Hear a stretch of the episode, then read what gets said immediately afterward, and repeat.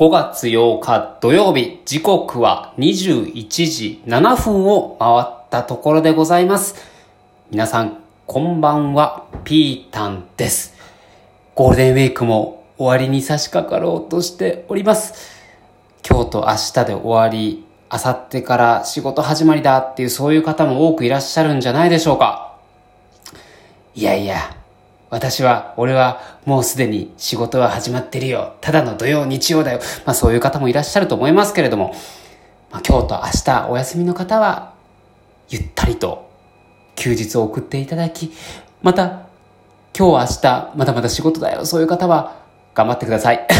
私は今日と明日休みでね、今日ゆったりしておりました。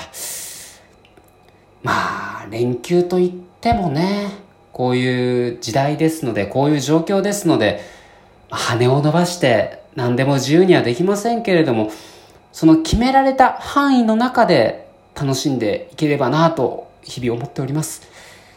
もう気づけばもう5月でね、もうどんどん気温も上がってきて、もう夏に近づいてきてるなもうサマーですよ、サマーサマー。まあそんな感じがしますね。でそんなことを思ってると、ある夏の出来事を思い出しまして。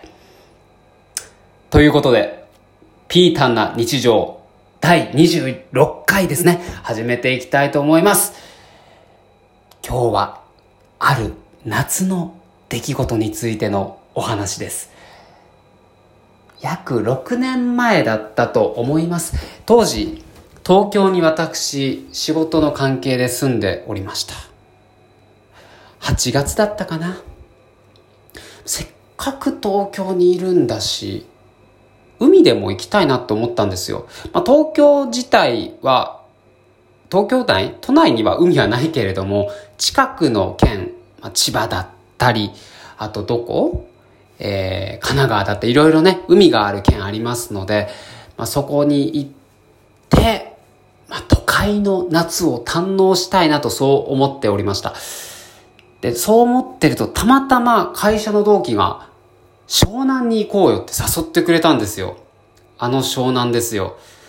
私はですね、田舎出身で、そんな都会のビーチには一回も行ったことがなかったんです。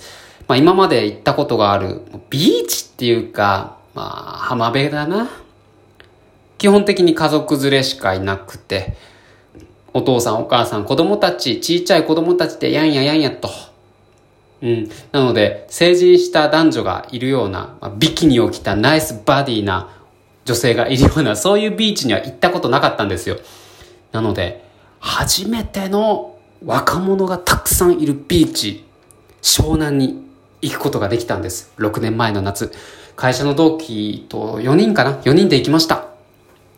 こう電車乗ってね、都内から、もう水着をカバンに入れて、えーコトコトコトコト揺られていくわけです。は、初めての湘南のビーチだ。ああ、どんな感じなんだろうってこう期待に胸を膨らませながら行ったわけですよ。で、着いたらね、もう湘南のビーチというのは、もう駅を降りてから始まってるんですね。海の匂いがして、そしてもう駅の売店でも、まあ浮き輪とかサンダルとか売ってるし、海につながる道にたくさんショップがあるんですよね。まあ、海の家ではないんだけれども、まあ、同じように浮き輪とか、あと水着とか、あと水中ゴーグルとかいろいろ売ってる店があったりとかね。うわ、すごいなこれがビーチ。まあ、まだビーチじゃないけど、ビーチに続く道なんだと。そして到着したらね、若者がたくさんいるいるいるいる。こんなのテレビでしか見たことないぞと思ってね。もう大興奮ですよ。それ今まで田舎の海しか行ったことない、この、おのぼりさんが、初めての湘南のビーチですよ。すげえ。水着がいっぱいいる。水着ギャル、ビキニギャルがいっぱいいるって思って。大興奮ですね。でね、我々やりたいことがありまして、それがサーフィンなんですよね。で、サーフィン、体験サーフィンがあったんですよ。確か5000円ぐらいかな ?5000 円で1時間とか。まあ初心者なんでかなり厚めのボード、大きめのボードで、まあ、やらせていただきまして、まあ、とても難しかったんですけれども、何回か乗ることができてね、ああ、楽しいなーなんて言いながら、まあ、あっという間に時間は過ぎて、はあ、いいなやっぱ湘南に来るとサーフィンもできるんだなんて、まあ、そんなみんなで、キャッキャキャッキャしながらね、男4人で、してたわけですよ。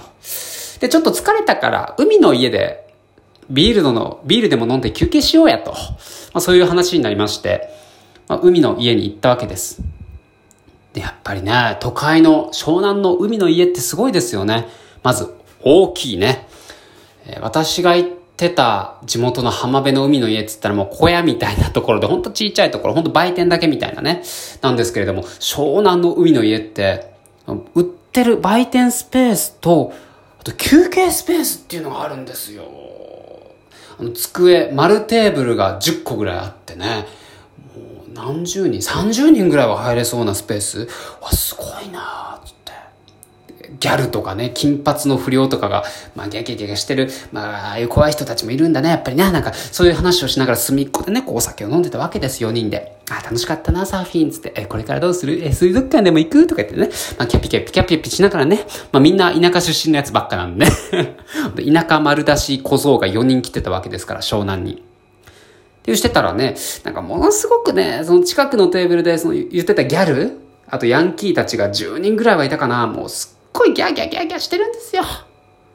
で、我々どちらかというと、うーん、まあ、陰か陽かで言えば、陰寄りの人間たちなので、怖いなーなんて話してたら、なんかね、とある一人のヤンキーがね、あ、兄ちゃんたち、一緒に飲もうよなんて声かけてくるわけなんだよな怖い怖い怖い怖いもう恐れていた事態、一番恐れていた事態が起きちゃったんです。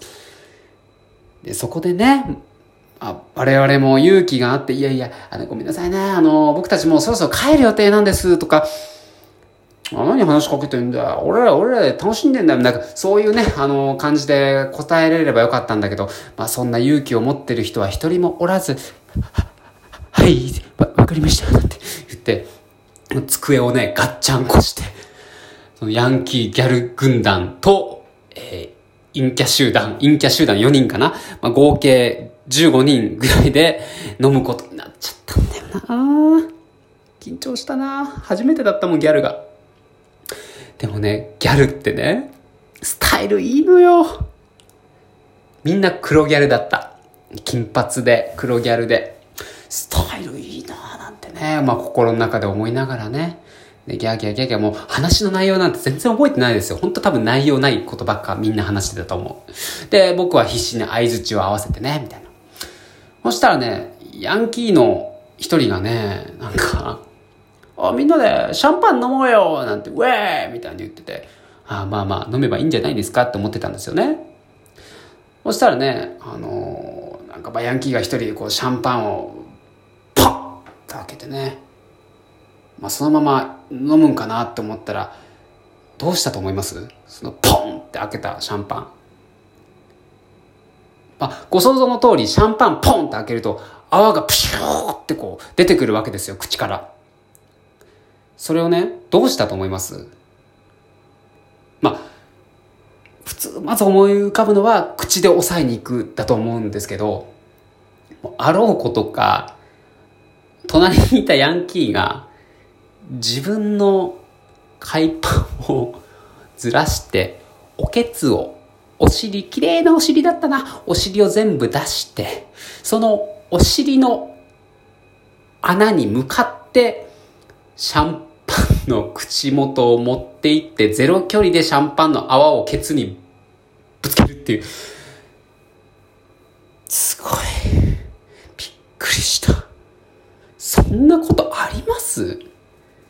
で、シャンパンのあのシュワシュワをお尻の穴に向かって発射するんですよ。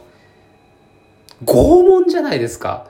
それをね、えーとか言いながら、アホみたいな顔してね、やってて、何やってんだこいつらと思ってたんですよ。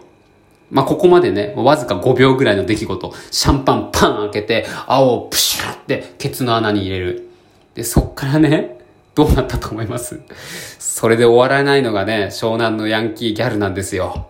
そのシャンパン持ってたヤンキーが、ほいっつって、僕の方に渡してきたんですよ。くー。ここまでわずか5秒の出来事ね。5秒の出来事。でそこでね、私、脳がフル回転しまして、断るか断らないか。いや、でもここで断ってたら微妙な空気になる。でも、断らなかったら、とかいろいろ考えたんですけど、結果的に、もう、ラッパ飲みしてやったんですよ、そのシャンパンを。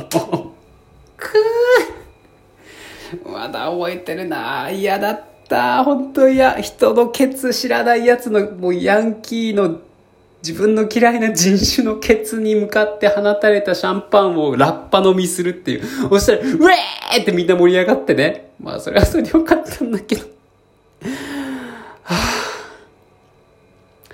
そんな夏がありましたで、それでね、まあ、ギャーギャーして、じゃあそろそろ帰ろうってなって、まあ帰り支度してたら、なんかその、ケツの穴にシャンパンを打たれてたヤンキーがね、あの、ちゃんと水着履いて、ありがとうございましたなんて言われたんですよね。え、な、なんでなんでなんで俺言ってるんですかって言ったらね、まあ、そこの海の家の店長だったっていうね。こんな店長いるかって思って、湘南すげえなって思いました。いや、まあまだ5月であと夏本番まで2ヶ月3ヶ月ありますけれども、まあまあ、またいつかあの湘南の海に行って、ケツに入ったシャンパン飲みたいななんて思っております。それではまた、このピータンな日常トークでお会いしましょう。ありがとうございました。